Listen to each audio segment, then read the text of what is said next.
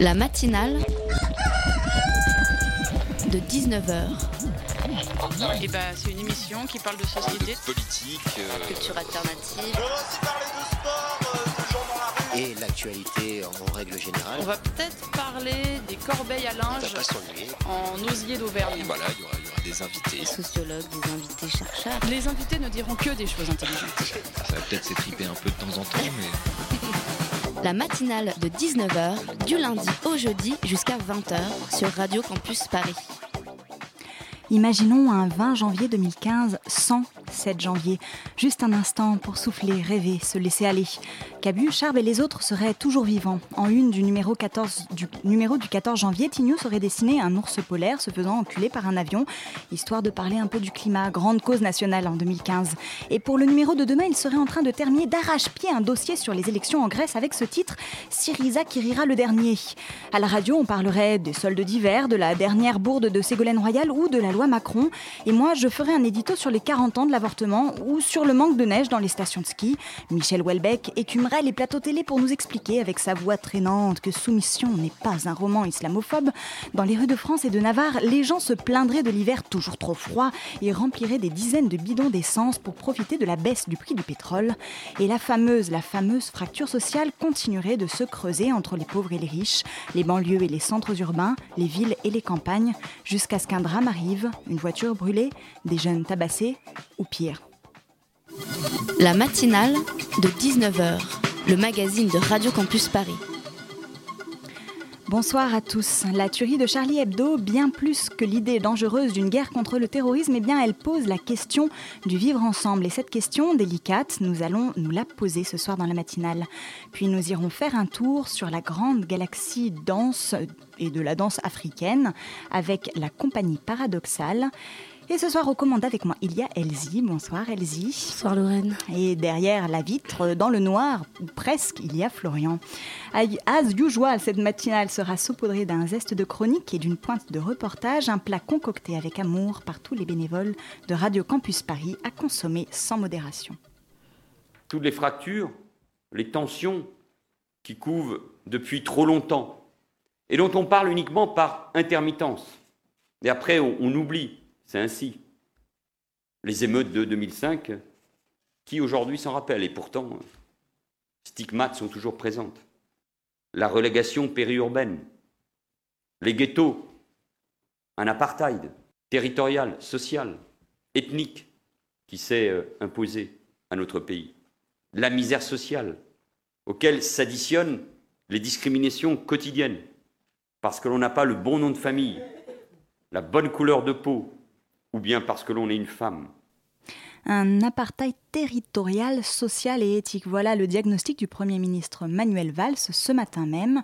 Anne Dokwa, vous êtes journaliste et créatrice de Banlieue Créative, une plateforme qui vise donc à construire des lieux de dialogue et accompagner des porteurs de projets dans les quartiers. Bonsoir. Bonsoir. Aziz Lasri, vous êtes de l'association Banlieue Plus, donc une association qui lutte contre les discriminations et les stigmatisations justement qui touchent les banlieues. Alors, est-ce que chacun de vous deux, vous partagez ce diagnostic du Premier ministre? Anne, Dokwa Alors, euh, le mot apartheid est, un mot très connoté que je ne partagerai pas en l'occurrence, euh, parce qu'il y a quand même des ponts, des passerelles, c'est mm, pas si négatif que ça, à mon sens. Euh, maintenant, euh, ces euh, ponts et ces passerelles, il faut les valoriser, montrer qu'elles existent, montrer que le dialogue est possible, et que ce dialogue, il se noue d'ailleurs tous les jours, hein, mais il n'est pas forcément visible au plus grand nombre. Quand je dis ça, je nie pas les problèmes, les problématiques très complexes. Maintenant, pour y répondre, il ne faut pas de, de réponse simpliste. Il faut accepter cette réalité dans toute sa complexité, et c'est un des rôles des médias qui ont souvent tendance à tout simplifier, de montrer cette complexité, et c'est le rôle que nous nous sommes assignés à Banlieue Créative, c'est de montrer ceux qui se battent, hein, ceux qui essayent de dialoguer, parfois difficilement, mais qui essayent quand même, euh, ceux qui essayent de résoudre par un bout ou par un autre ces réalités complexes, parfois qui échouent, mais souvent qui réussissent. Euh, donc ce n'est pas nier la complexité des, des problèmes, c'est de valoriser ceux qui essayent d'y faire face et d'y répondre. Donc apartheid peut-être un mot un peu trop fort et qui simplifie euh, ce qui se passe. Aziz Lasri, est-ce que vous, qu'est-ce que vous en pensez? Effectivement, c'est, un mot fort qui est employé là, actuellement par le ministre. Euh, on sait que la sémantique est très importante dans la politique et c'est un message fort. Effectivement, c'est un mot assez connoté quand on sait ce qu'ont vécu euh, les personnes en, Afrique du Sud. Euh, utiliser l'apartheid euh, comme ça, je ne serais pas d'accord. Et effectivement, il y a des difficultés dans, les quartiers, dans les quartiers populaires, dans les banlieues. Chacun a sa, dénomination de, de, de, de, ces endroits. Il y en a qui appellent ça aussi des ghettos, comme Manuel Valls, mais moi je dirais pas plutôt des quartiers populaires. Euh, aujourd'hui, effectivement, il y a des initiatives qui sont mises en place, qui réussissent, il y a des gens qui réussissent, qui sortent des banlieues, des quartiers populaires.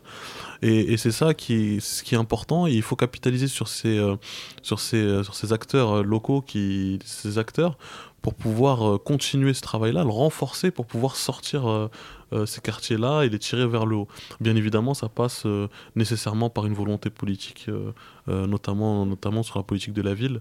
Euh, sur lequel euh, j'ai une spécificité parce qu'aujourd'hui, on, travaille actuellement sur la mise en place des conseils citoyens afin de mettre les populations, les habitants au cœur des dispositifs du nouveau contrat de ville qui vont être bientôt signés. Elsie? Euh, Voilà. en fait, j'écoutais attentivement ce que vous étiez en train de dire par rapport aux propos de Manuel Valls. C'est vrai qu'ils ont été récents. ils datent de ce matin.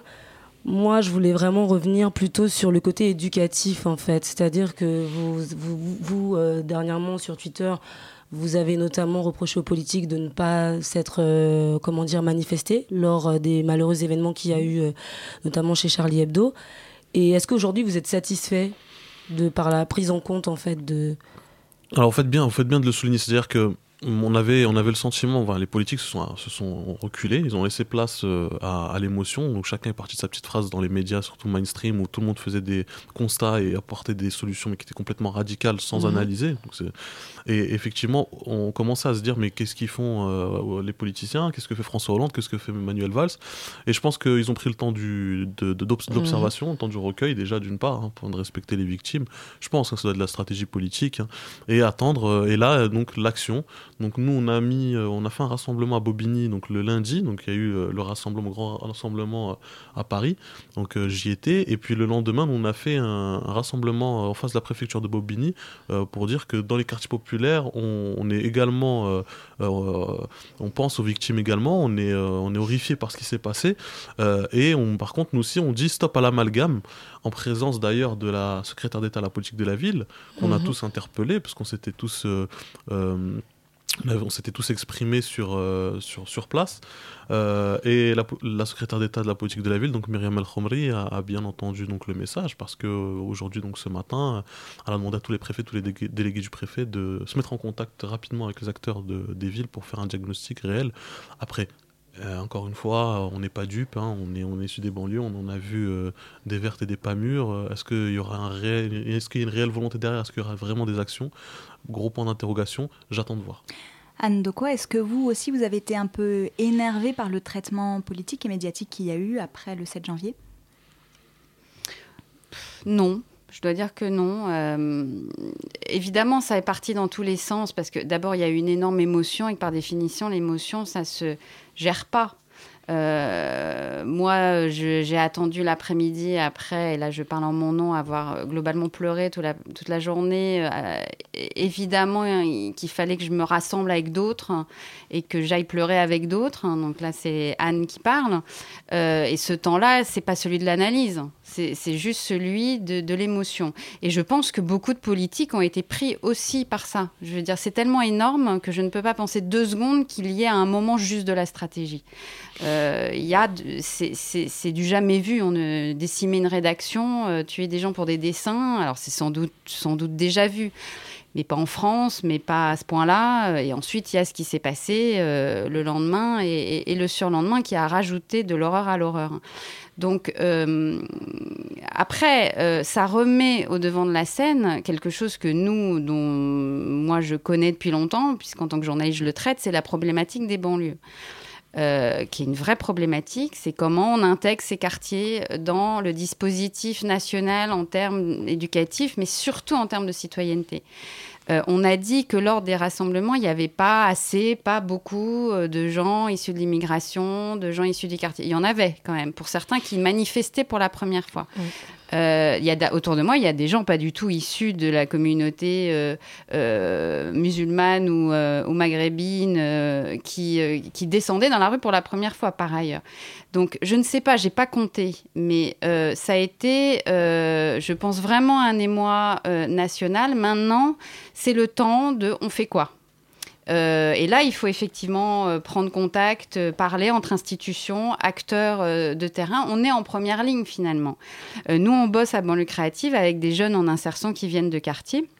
Parce que l'association avec lequel, qui, qui est à l'origine de Banlieue Créative anime deux chantiers d'insertion. On forme des jeunes de quartier pendant un an euh, à la production numérique. Et il y a certains discours qu'on s'est pris direct, nous, en première ligne. Qu'est-ce qu'on fait face à ces discours hein? D'ailleurs, justement, en parlant de discours, vous parliez justement de rassemblement, de représentation, notamment lors de la marche républicaine qui a eu lieu qui a eu où il y a dans lequel il y a eu un grand engouement. Les indigènes les pardon les indigènes de la République donc dans un article je ne sais pas si vous connaissez les indigènes de la République euh, je connais, voilà. donc ils ont dit euh, dans un article sur leur site un article titré l'attentat de Charlie Hebdo vu par les noirs et les arabes donc dans cet article ils estiment euh, ils estiment en fait ne pas être allés à la marche parce qu'elle n'était pas représentative euh, de leurs valeurs à eux et surtout que cette marche était faite contre eux. Est-ce que vous partagez cet avis en fait? Je, euh, vous faites bien de le souligner, c'est leur avis, encore une fois. Mhm. Moi, j'y étais, à titre personnel, il y a d'autres personnes qui y sont allées. Mhm. Et encore une fois, ces personnes-là euh, voilà, représentent peut-être une certaine catégorie, mais pas l'ensemble. Encore une fois, moi, j'ai réfléchi à ce que j'ai vu ou j'ai pas, surtout parce qu'il y avait des personnes qui mhm. étaient invitées. Et pour moi, il fallait qu'il y ait une communion nationale, qu'on pense nos plaies entre nous, en fait, finalement. J'y suis allé quand même parce qu'on n'allait pas laisser la chaise vide, on n'allait pas les laisser nous piquer euh, Mais vous, arrivez à comprendre leur réaction? Leur, position, leur position face à ça? J'essaie, sincèrement, c'est compliqué parce qu'il y avait un rassemblement euh, national qui était à République, ça c'est l'officiel. Mhm. Il y avait un parcours qui était. Euh, il y avait un parcours bis qui allait de la Bastille, je ne sais plus à quel endroit, donc il y avait un parcours qui était complètement euh, à part. Donc mhm. si jamais on dit voilà, moi aujourd'hui il y a des dictateurs dans l'officiel, on va, on va prendre l'itinéraire bis. Sauf qu'il n'y a ni l'un ni l'autre. Donc c'est euh, la, la, politique de la chaise vide. encore une fois, je pense que c'est pas la bonne stratégie. Il fallait avoir une union nationale sur le sujet. Euh, ce jour-là, on était tous Charlie. Pas Charlie Hebdo pour certains, parce qu'il y a encore ce débat-là, mais on était Charlie dans le sens où on, comme, enfin, on était là pour penser aux victimes, à leurs familles, les soutenir et penser à cette liberté d'expression qui est chère en France. Donc moi, mhm moi, dans mon analyse, je ne partage pas euh, euh, cette opinion. Alors moi je la partage d'autant moins que euh, on n'est pas représenté, mais c'est à eux de venir, c'est à eux de se représenter eux-mêmes. C'est ça la démocratie, c'est prendre sa place dans le débat. Si on déserte, soi-disant parce que on est contre eux, on est contre qui? Euh, moi, j'ai écrit sur mon mur Facebook, euh, je suis musulman, je suis totalement athée en l'occurrence. Mhm. Euh, parce que pour dire, je suis Charlie, je suis juive, je suis musulman, je suis, je suis flic en l'occurrence. Parce qu'il y a des moments où il faut que la communion nationale s'exprime. C'est à partir de ça qu'on reconstruira. C'est d'emblée, on est dans le conflit, dans le préjugé. Tu es contre moi, je t'ai même pas donné la parole, je pense que tu es contre moi.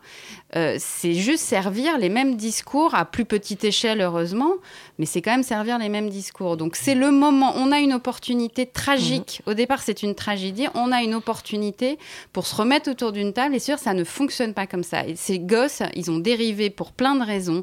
Essayons de comprendre. Il y en a plein de. C'est une minorité, une extrême minorité, mais ils existent. Il y a des terreaux. Et, juste pour rebondir sur ce que je disais tout à l'heure, on est en première ligne, nous, les assos de quartier, avec certains discours. Mmh. Euh, on prend notre voilà, nos, petites baluchons avec nous ce qu'on sait, avec nos références, et on essaye de voir où il y a l'ignorance, où il y a l'obscurantisme, parce qu'il existe, où il y a des déficits en termes de repères historiques, de repères géopolitiques tout simplement, de repères même religieux. Et là, on essaye de dialoguer. Et il y a du boulot, parce que euh, on se rend compte que quand on parle de Dieu donné et autres, la plupart négationnisme, ils savent même pas ce que ça veut dire. Hein. Donc mm. il faut, après, dialoguons. Je dis pas qu'il faut qu'ils soient forcément d'accord avec moi, mais au moins qu'on se parle le même langage et qu'on ait des références similaires, que eux puissent m'apporter des choses et moi aussi à l'inverse. Je ne me pose pas forcément en, juge. Euh, on se rend compte quand même, quand même que le terreau premier, c'est l'ignorance. Et c'est, je pense, le premier combat à mener. Essayons de se comprendre et de dialoguer. C'est ce qu'on essaye de faire ce soir sur Radio Campus Paris.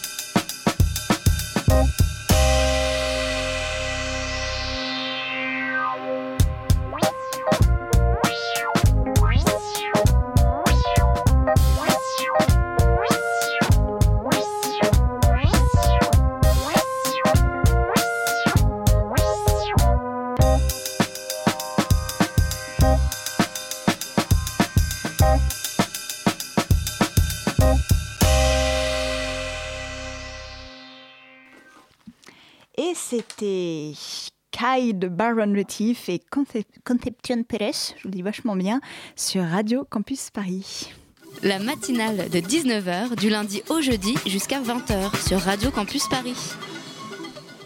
Et nous sommes toujours en compagnie de Anne Dokwa de Banlieue Créative et de Aziz Lasri de Banlieue Plus. Alors justement, vous, dans vos associations, dans vos médias, dans les quartiers, vous mettez en place des choses depuis déjà plusieurs années. Alors voilà, après le temps de l'émotion, on est là. Et qu'est-ce qu'on fait maintenant? Qu'est-ce qu'on peut faire? Alors, euh, moi, je suis journaliste, donc mon arme, c'est l'information. C'est mon stylo, que j'ai d'ailleurs pointé vers le ciel lors de ces manifestations, comme beaucoup. Et c'est ma carte de presse, et c'est euh, et, et, en l'occurrence Banlieue Créative, qui est en fait à l'origine un, un livre qui est paru un an après les événements euh, de 2005 dans, les quartiers euh, et qui montrait 150 actions menées dans ces dix quartiers, notamment surtout associatives, pour montrer une autre image des quartiers. Et euh, le livre n'a jamais été mis à jour, donc il a près de 10 ans. Et il se trouve que via l'association Permis de Vivre la Ville, on a eu l'idée d'en faire une adaptation web. Donc c'est en ligne, un site web en ligne depuis plus d'un an. Nous, ce qu'on essaye de faire, c'est via des reportages, des interviews, de donner la parole, parce que ça c'est une grande clé, donner la parole, faire exister, montrer de la reconnaissance. Ils font partie de cette communauté nationale et, il faut qu'ils s'expriment à, ce titre parce qu'ils ont plein de choses à dire en tant qu'artiste, en tant que citoyen, en tant qu'acteur associatif, en tant que jeune, euh, etc.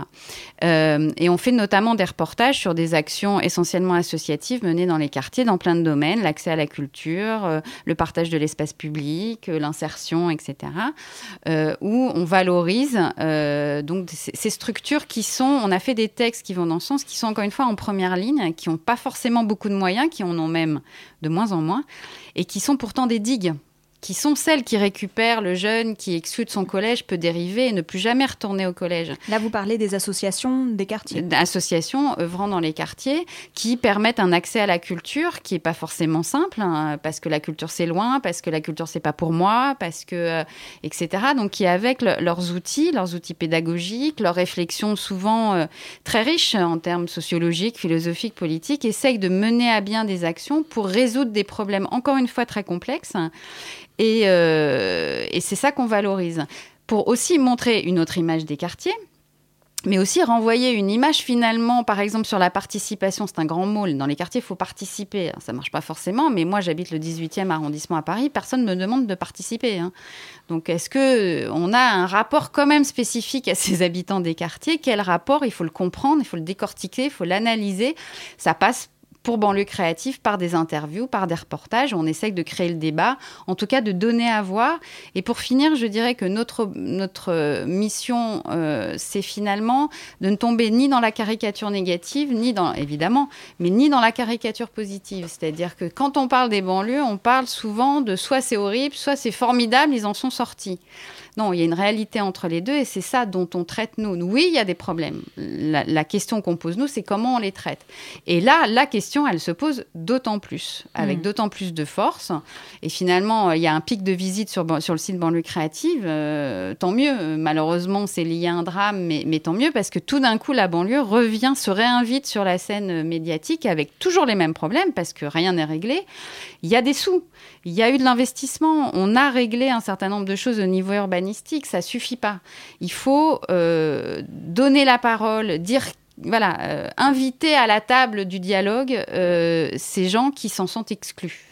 Alors, donc, donner la parole, est-ce que vous aussi, c'est ce que vous cherchez à faire, Aziz Lasri Oui, après, euh, nous, on a, enfin, les associations en, banlieue, ils n'ont pas attendu euh, ce drame, n'ont pas attendu tout ça pour, euh, pour, mener leurs actions. Moi, je pense à pas mal d'associations.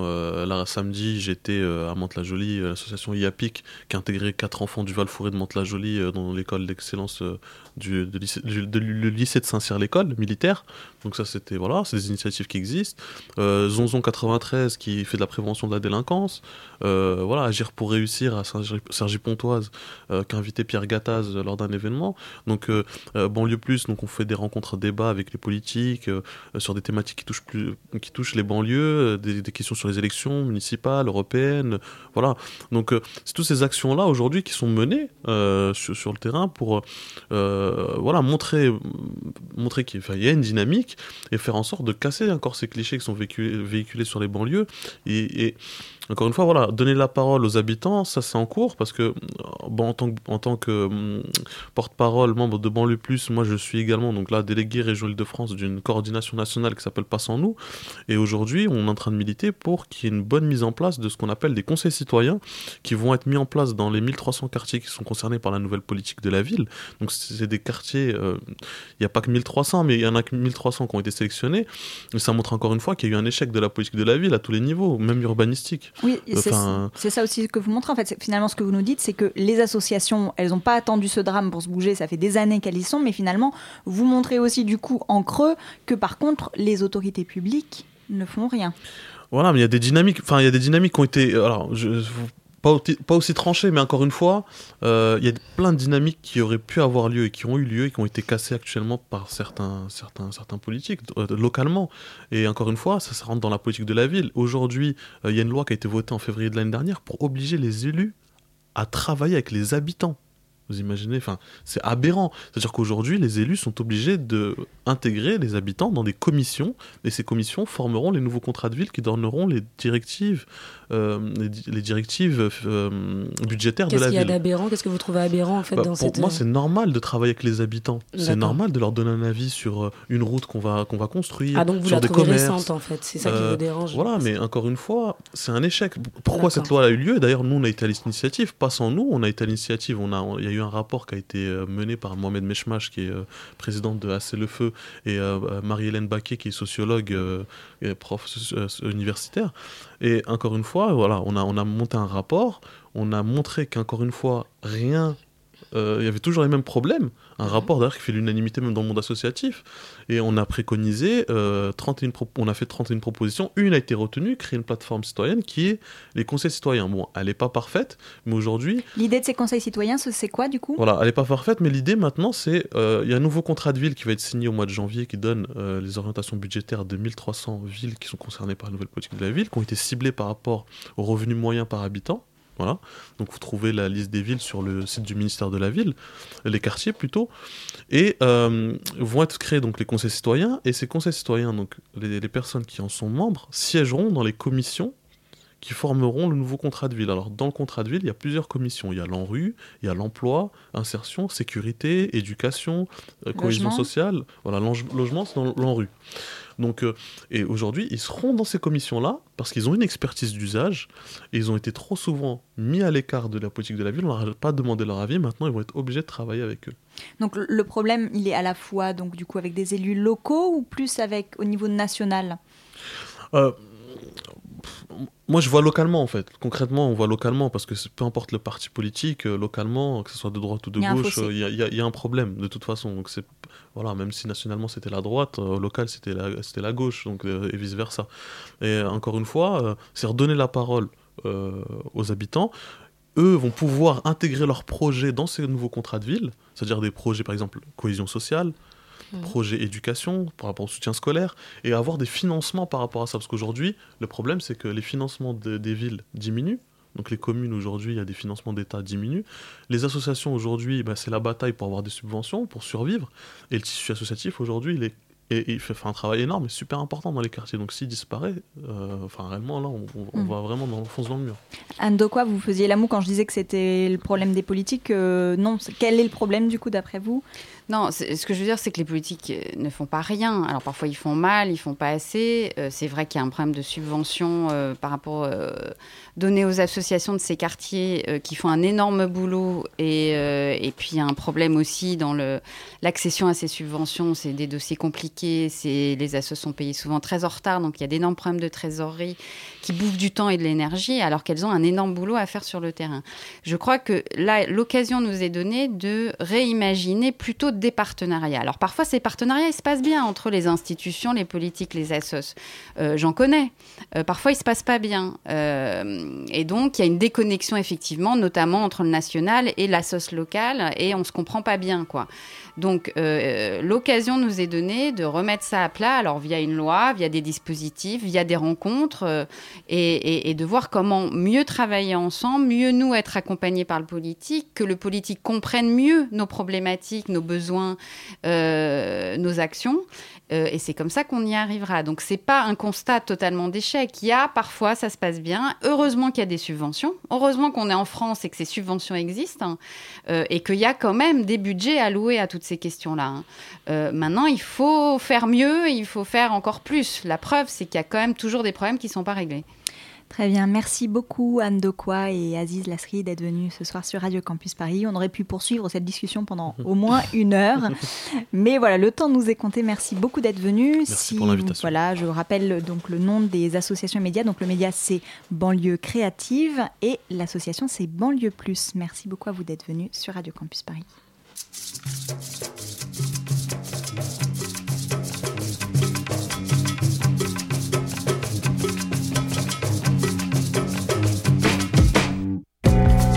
Falar demais, chiclete azeda. Chama o Samu e ensina pra esse comédia. Respeitar nossos princípios. Tem mais Deus pra dar que cês tudo num pinico. Antigamente resolvia na palavra uma ideia que se trocava, um respeito que se bastava. Dinheiro é vil, tio geriu instinto viril. A R15 é e os moleque tão de fuzil.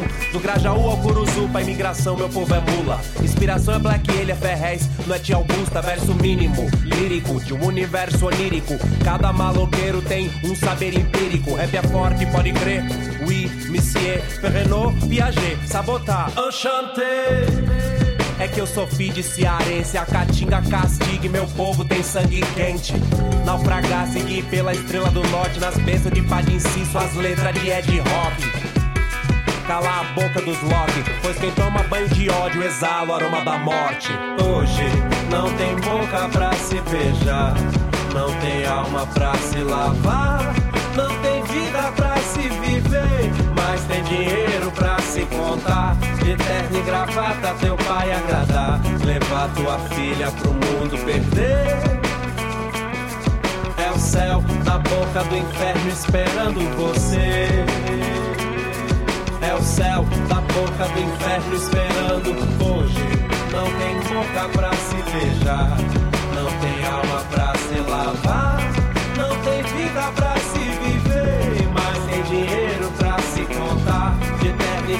gravata, teu pai agradar,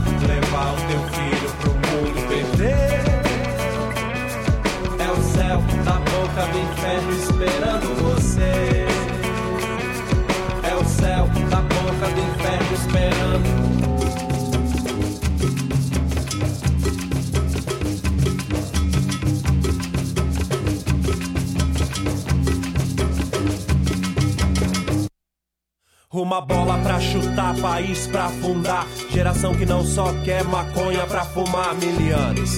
Mau cheiro e desengano. Cada cacetete é um chicote para um tronco alqueires. Latifúndio pras ladies. Numa chuva de fumaça, só vinagre mata a sede. Novas embalagens pra antigos interesses. É Conzol da direita, fez a esquerda virar peixe. Rosines, olhe por mim, me afaz de diabolim. Quem não tem moto não sai na foto, mobiletes com motor de dream. Tentou fugir, foi lá que eu vi. Sem capacete, levou rola, Deus acorde, vamos aí. É a esquiva da esgrima, lágrima esquecida. A cor da minha pele, eu sei, tem quem critica. O que a serpente é pra maçã, é o que a maçã reflete pra mídia.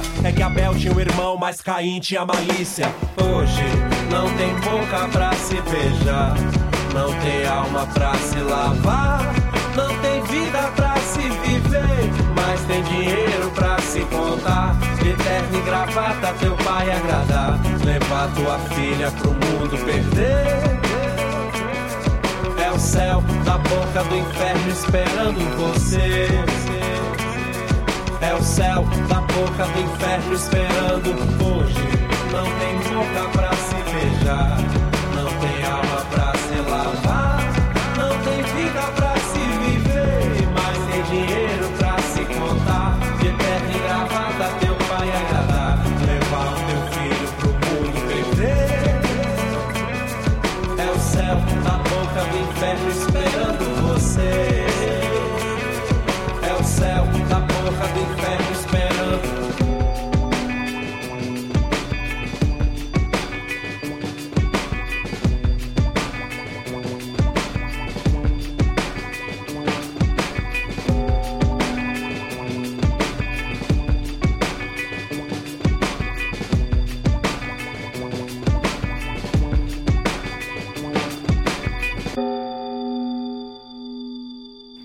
Et c'était Esquiva da Escrima des Criollo sur Radio Campus Paris. La matinale de 19h sur Radio Campus Paris. Et tout de suite, on va parler microbes, maladies et virus avec Guillaume. Bonsoir Guillaume. Salut Lorraine, bonsoir tout le monde. Alors, tu nous as contacté pour ce soir une revue de presse spéciale santé publique. C'est ça. Alors une question simple d'abord à Lorraine, puis à tout le monde, tant qu'à faire, est-ce que vous vous lavez bien les mains? Écoutez, c'est important déjà parce que cette semaine, l'épidémie de gastro est à son maximum en Ile-de-France. Donc, une seule solution pour se protéger lavez-vous les mains et vive le gel hydroalcoolique. Pratique. Figurez-vous que 80% des microbes se transmettent par les mains et qu'une simple rampe de bus ou métro contient à elle seule des centaines de milliers de bactéries. Merci la RATP. D'ailleurs, le mois de janvier ne nous apporte pas uniquement la gastro. Et oui, selon les dernières données de l'INSEE, le mois de janvier serait le mois le plus meurtrier de l'année en France. En cause, bien sûr, les fêtes de Noël et du Nouvel An, mais aussi la propagation de ces fameux virus qui est facilitée en hiver. Ces petites bêtes n'aiment pas le soleil, n'aiment pas la chaleur, sont donc présents en plus grand nombre pendant l'hiver. Courage, on est bientôt en février. En plus, du coup, avec ce froid, on a envie de se réchauffer, en bonne compagnie de préférence, je pense. hein, je parle pour tout le monde, je sais pas. Eh bien, une nouvelle étude publiée dans la revue Microbiome, je sais, j'ai des lectures passionnantes, Mhm. indique que pas moins de 80 millions de bactéries seraient échangées lors d'un simple French kiss de 10 secondes. Mmh, délicieux. Les chercheurs ont même observé que lors d'une fréquence élevée de baisers dans un couple, jusqu'à 9 par jour, les deux partenaires présentaient une communauté bactérienne similaire au niveau de la bouche. Ah, c'est Et oui, dans mariage. un couple, on partage tout. Et ça a un avantage tout de même. À force de diversifier son écosystème buccal, on augmente la résistance de ces bactéries qui sont de bonnes bactéries. Vous suivez un peu l'idée, quoi. Enfin, en tout cas, bref, embrassez-vous au moins pour la science. On passe à toute autre chose. Est-ce que vous avez des tatouages Non, pas encore. Non, personne. Bon. Eh bien, une nouvelle et dangereuse pratique venue des États-Unis fait son apparition le tatouage des yeux. Aussi inquiétant que cela puisse paraître, cette pratique consiste en fait à colorer le globe oculaire en y injectant de l'encre. Bleu, vert, rose, il y en a en fait de toutes les couleurs. C'est horrible. Tu as testé, toi? Non, j'ai pas encore testé moi. Pourquoi pas, mais bon.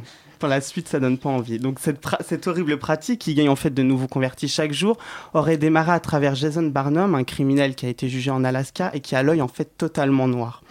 Par contre, je vous préviens tout de suite. C'est pas parce que vous colorez l'œil en rose que vous allez voir la vie en rose. Oh, Désolé, j'étais obligé de la faire. Oh. En revanche, vous risquez surtout de provoquer des inflammations, des infections, voire la cécité. Pour les plus curieux, allez voir sur internet, c'est assez impressionnant ou assez flippant, selon vos choix après. Avis maintenant à tous les fumeurs, je sais qu'il y en a beaucoup à la rédaction. Les chercheurs de la Scrip Research Institute, mon accent anglais de retour, ont mis au point un vaccin anti-tabac bientôt disponible. Le principe est simple, il stopperait l'addiction du tabac grâce à une multiplication d'anticorps contre la nicotine. Pour rappel, en France, la cigarette tue 200 fois par jour et fait perdre entre 10 et 15 années de vie à chaque fumeur sans problème de santé. Je dis ça, je dis rien. Une autre alerte est lancée, mais cette fois-ci par l'établissement français du sang. Le niveau de stock est tombé à 11 jours. Donc concrètement, ça veut dire qu'avec leur stock actuel, ils peuvent tenir seulement 11 jours supplémentaires. Donc son faible niveau s'explique par l'insuffisance des dons donnés ces dernières années, mais également par les épidémies hivernales. En plus des 10 000 dons nécessaires chaque jour, il faudrait 15 000 dons supplémentaires en janvier selon l'établissement. Pour rappel, c'est près d'un millier de malades qui sont soignés, un million pardon, de malades qui sont soignés chaque année grâce aux dons du sang. Et enfin, pour terminer cette chronique, parce qu'il faut une fin, bien sûr, après les horribles attentats à Charlie Hebdo et pour continuer à surfer sur la psychose, presque tous les médias ont relayé la- que, le fait, que le fait que les ventes d'anxiolytiques en France avaient augmenté de 18% après les attentats.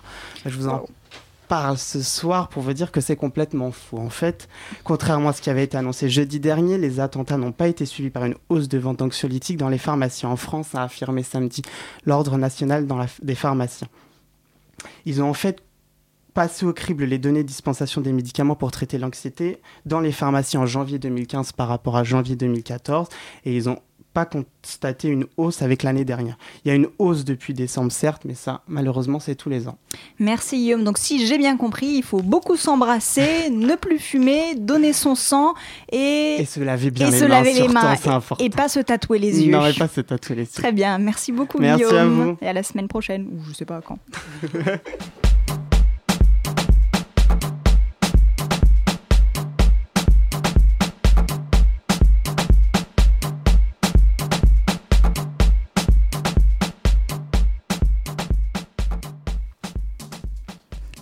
Et c'est à toi, Elsie. Donc euh, là, on, est, on a été rejoint par Romaric et Audrey de l'association euh, Let's Dance qui sont venus nous parler de leur association, de leurs initiatives et des masterclass qu'ils organisent actuellement. Bonsoir Audrey. Bonsoir. Bonsoir Romaric. Bonsoir. Alors, est-ce que vous pouvez nous parler de votre association Let's Dance? Oui, alors euh, moi, Audrey Bachili, je suis cofondatrice de cette association-là. Mhm. Et Romaric? Je suis euh, professeur de l'association. Voilà, donc cette association a été créée en 2010. En fait, c'était tout simplement, on va dire, une reprise à la base d'une ancienne association de danse hip-hop de notre commune, de notre commune à Fos. Qui est à Fos, ouais, dans le 94. Dans le, quatre- dans le 95 exactement. Ah, d'accord, dans le 95, Ouais, pardon. voilà. Enfin, on est un peu à la limite de la Picardie, mais bon, on est encore dans le 95. Et donc, euh, oui, voilà, à la base, c'était un peu une reprise de cette, euh, de cette ancienne association de danse hip-hop. Tout simplement, en fait, euh, mes frères et moi, on se demandait comment on allait faire sans une association de, de, hip-hop dans notre commune, et même comment les jeunes, justement, euh, de notre commune allaient, allaient faire sans, sans danse hip-hop, en fait, tout simplement. Donc, on en a parlé à notre mère, et ma mère, elle s'est dévouée pour créer une association, une association de, de danse hip-hop en 2010. Donc, Et donc là, ça va faire la cinquième année qu'on donne des cours de, de danse hip-hop. Quand je dis danse hip-hop, en fait, c'est très vaste parce que le hip-hop, en fait, il est composé, on va dire, en plusieurs sous-catégories de, de, danse. Donc déjà, de base, le hip-hop, la culture hip-hop, il n'y a pas seulement la danse, il y a le graphe, euh, DJing, euh, Mhm. même, euh, enfin, ouais, graphe, DJing, danse. Et même, j'oublie une, une autre catégorie. Mais dans la danse hip-hop, il y a, il y a par exemple le pop, le lock, le break qu'on parle, qu'on parle souvent. En fait, en général, quand on dit je fais du hip-hop, tout le monde croit qu'on tourne sur la tête, alors que non, pas forcément. Pas forcément, pas forcément. C'est uniquement les breakers. Et pour vous, c'était genre essentiel de pouvoir continuer à danser. Pourquoi c'est ça fait partie, euh, voilà, c'est un Bah, autant que manger quoi. Ouais, voilà, en fait, pour nous, c'est c'est vraiment une, devenu une, une grosse passion. Moi, depuis que j'ai l'âge de 14 ans, là, j'en ai 25. Donc, euh, même, c'est une grosse passion familiale aussi de base. Et puis, on a vu comment, euh, comment en quelques années, enfin, comment la danse hip-hop a évolué dans notre commune. Et de voir tout s'arrêter d'un coup, franchement, c'était vraiment trop brusque pour nous. Donc, euh, même, on s'est dit, il faut qu'on le fasse pour les jeunes de notre, de notre ville, quoi. Romaric, pour toi aussi, c'est essentiel de, de pouvoir danser le hip-hop. Tout à fait, c'est essentiel en fait. Surtout, on a, on a grandi dans, dans la danse en fait. Euh, on a vu nos grands frères, nos grands cousins, nos grands-parents danser. Donc, du coup, depuis tout petit, depuis qu'on est. on a dansé avant de marcher, je pense. Donc, le fait de ne plus pouvoir danser, en fait, c'était plus possible pour nous. Donc, euh, vraiment, le fait qu'il y ait une association euh, qui existe, c'est vraiment un bien fou pour Mm. euh, toute la commune en fait. En plus, il faut savoir que voilà, euh, voilà, on est une petite commune d'un peu moins 10 000 habitants, si je ne me trompe pas. Euh, aux alentours, ça bougeait pas assez. Donc, en gros, on était la seule commune qui commençait à bouger euh, grâce, à, grâce à la danse hip-hop. Donc, on s'est dit, bah non, il faut pas que ça s'arrête. Il faut vraiment qu'on continue. Donc, donc euh, voilà, euh, on a aujourd'hui un peu plus de 80 adhérents. Il y a six professeurs en tout. Et ça bouge, quoi. Et ça bouge. Ça on bouge. arrive à bah, chaque fin d'année, on a un spectacle de fin d'année sur deux jours. Donc là, ce- cette année, c'est le, si je me trompe pas, oui, le dernier week-end de, de juin. Euh, euh, oui. Et, et juste parce que je, je reviens sur la musique qu'on a entendue tout au départ. Alors, on m'a glissé, mais vous allez m'expliquer que c'était du Afro House. Afro House. Oui, Ah, voilà. Qu'est-ce que c'est, Romaric? Qu'est-ce que c'est que ça? L'Afro House, en fait, euh, comme elle a expliqué Audrey, dans, dans l'hip-hop, il y a plusieurs catégories et il y a la house.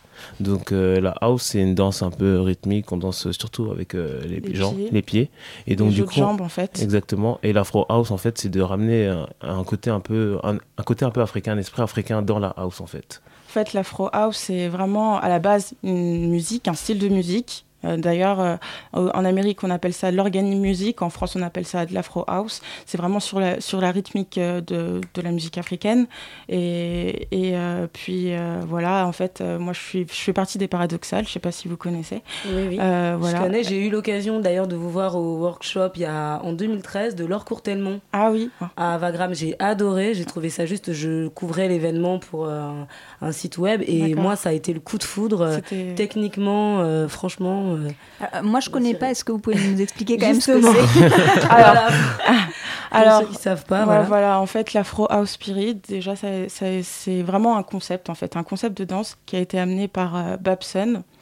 Qui est un chorégraphe, euh, faut expliquer, En gros, Babson, c'est le chorégraphe des, de- du groupe Paradoxal. Paradoxal, c'est les euh, ambassadrices de l'Afro House Spirit en France. Donc, euh, c'est vraiment un concept, c'est vraiment de la house mais sur la rythmique, sur la rythmique euh, africaine. Et c'est comment, comment euh, paradoxal, c'est comment amener sa propre personnalité sur cette musique-là, en fait. Que tu fasses de la, de la danse africaine, que tu fasses du hip-hop pur et dur, du pop, euh, même si tu fais même autre chose, comment tu l'amènes dans, dans, ce, dans ce style de musique, dans cette, dans cette énergie, en fait, un peu pour être sûr de bien comprendre, donc du coup c'est donc un, un mélange, on va dire, entre du, ha- du house, donc qui est un courant du hip-hop, et de la danse africaine. Ça. Et donc du coup, ma question c'est un peu qu'est-ce que la danse africaine a à apporter au hip-hop et vice versa. En fait, euh, en fait, c'est c'est s'ouvrir en fait à, à, à autre chose. Euh, il faut il faut savoir que la danse hip-hop, enfin, enfin c'est Enfin, en gros, la danse tout court, c'est tu utilises tout ce que tu sais faire et tu l'emmènes dans, dans, ta, dans ta propre danse. Et donc, euh, c'est comment amener, euh, on va dire, juste le côté africain dans ta propre danse, en fait. Que ce soit par la musique, par tes gestes, par ton énergie, tout simplement. Euh, c'est uniquement ça. C'est uniquement ça. Et toi, Romaric, comment est-ce que tu as découvert du coup le Afro House? L'Afro Spirit, bah, en fait, dans l'association, il y avait Audrey Bachi qui dansait. Et en fait, elle a été repérée par Babson quand il a créé le groupe. Et du coup, en fait, c'est vraiment Audrey qui a amené toute l'association à, à, s'ouvrir de, de, ce côté-là, en fait. Et à quoi ça ressemble concrètement, Romaric? Comment par rapport au hip-hop? À la radio, ça va être un peu compliqué de montrer. mais en fait, c'est c'est la house, comme je dis, ça danse avec les pieds. Donc en fait, on va ramener un, un, petit peu un côté africain où on va plutôt bouger les épaules, bouger le torse. En fait, ça va être rythmé et en fait, c'est vraiment un amusement. C'est vraiment un amusement. C'est pas que pour les Africains. Il y a même des des, euh, des Européens qui dansent. Il y a même des, personnes d'Amérique latine. C'est vraiment, c'est juste le côté africain, le côté un peu festif. Euh, qu'on rajoute à la house en fait. Voilà, c'est le côté un peu ancestral parce que la danse africaine c'est beaucoup, bah, c'est ancien quoi. C'est vraiment euh, la, la, la, la terre-mère, on veut dire, je sais pas. C'est vraiment comment tu amènes euh, le côté ancestral dans quelque chose de plus contemporain en fait. Mélanger en fait le moderne du hip-hop et l'ancestral de l'africain.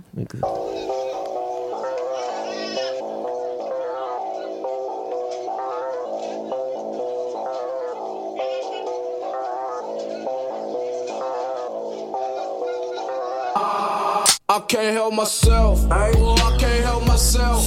I take what I want, don't make me up this souvenir. I, I can't help myself. Boy, I can't help myself. I gather all this money, I'ma spend it by myself. Nah, I can't help myself.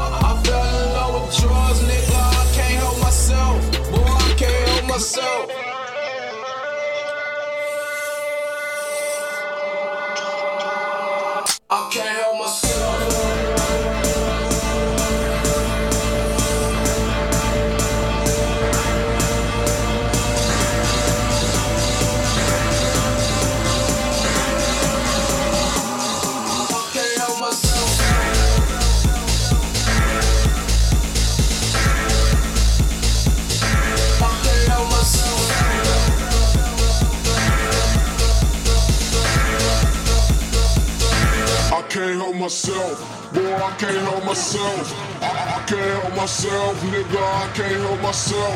Nah, I can't help myself, boy, I can't help myself. I fell in love with drugs, nigga, I can't help myself. I can't help myself, boy, I can't help myself. I, can't help myself, nigga, I can't help myself. Nah, I can't help myself, boy, I can't help myself. I fell in love with drugs, nigga, I can't help myself. Boy, I can't help myself.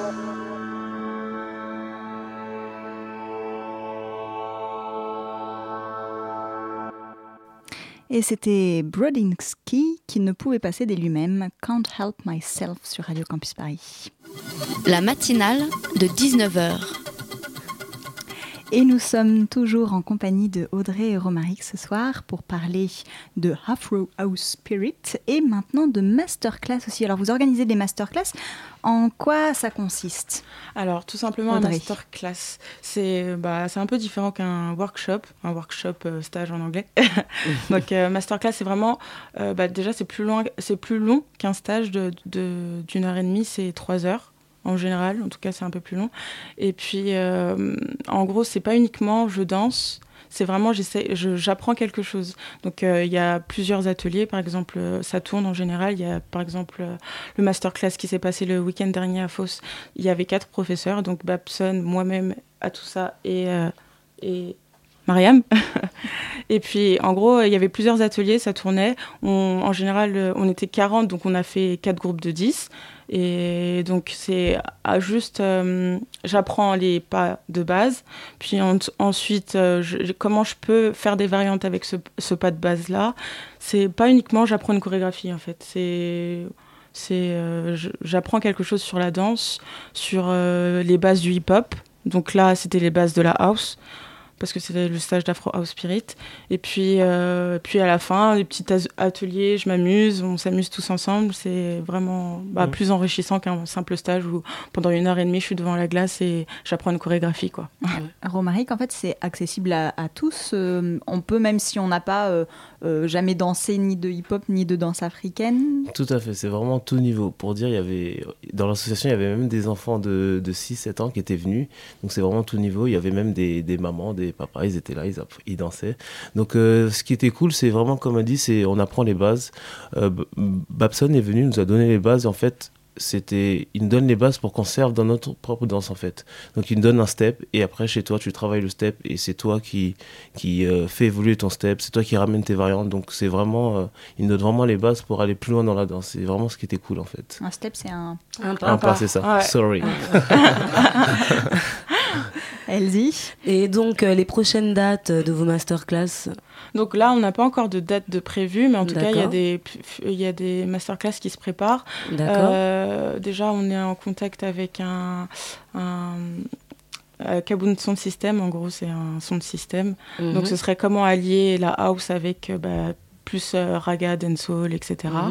Donc, euh, en général, on essaye de faire des stages un peu euh, originaux euh, qui sortent du commun. C'est comment tu mélanges plusieurs influences, euh, comment tu mélanges, euh, oui, plusieurs influences. euh, même, il y aura peut-être un stage de K-pop. Parce euh, qu'en fait, il y a vraiment une, une- pour vous une richesse à mélanger plusieurs styles de danse. Quoi. bah, en fait, bah, en fait, étant donné qu'on a un certain réseau, bah, pourquoi pas travailler avec Travailler, notre voilà. réseau, essayer de faire autre chose. Donc, euh, travailler avec ceux qui sont plutôt dans la musique, travailler avec ceux qui sont plutôt dans la vidéo, euh, parce qu'il y a, y a vraiment beaucoup de talent à Fausse. Donc, euh, D'accord. Et du coup, comment on fait pour s'inscrire Ces masterclass, euh, on précise, ils vont être concentrés qu'en région parisienne. Ils seront, ouais, voilà, uniquement Voilà, en région dans tous les cas. parisienne. Ouais, et ouais. donc, comment on fait pour s'inscrire? Est-ce qu'il faut adhérer à la- à l'association? Pas- Est-ce que Ouais, pas forcément. Il faut tout simplement aller voir sur Facebook. Bah, vous tapez Let's Dance, L-E-T apostrophe S plus loin D-A-N-C-E. E. et vous verrez toutes les informations euh, sur, euh, sur, euh, sur Facebook. Voilà. Très bien, merci beaucoup Audrey et Romaric d'être venus ce soir. Donc Merci. je rappelle que vous Merci. faites partie de l'association Let's Dance. Vous venez de donner toutes les informations, donc on n'a même pas besoin de répéter toutes les associations. merci Elsie d'avoir été là ce soir. Merci Lorraine. Et puis donc on vous retrouve pour des masterclass pour s'initier à l'Afro House Spirit. Yeah. J'espère bien. La matinale de 19h, le magazine de Radio Campus Paris. Du lundi au jeudi jusqu'à 20h. Il s'installe, il met son casque et il est là, il est parmi nous, il est arrivé. C'est Hugo. Bonsoir Hugo. Bonsoir Lorraine. Alors, comme toutes les semaines, tu as encore fait des expositions. J'ai l'impression que tu passes ton temps dans ces musées. Je sais pas ce que tu fais dans ta vie, ni si tu travailles, mais bon, je- cela ne me regarde pas. Et cette semaine, eh bien, tu nous as fait un petit tour, Sadiq. Oui, car cette semaine, j'ai visité pour vous l'enivrante exposition SAD Attaquer le soleil au musée d'Orsay où le visiteur va pouvoir découvrir un grand ensemble de peintures et sculptures de toutes périodes et styles artistiques confondus, présentés pour illustrer des extraits de textes de Donatien Alphonse François de Sade, plus connu sous le nom de Marquis de Sade.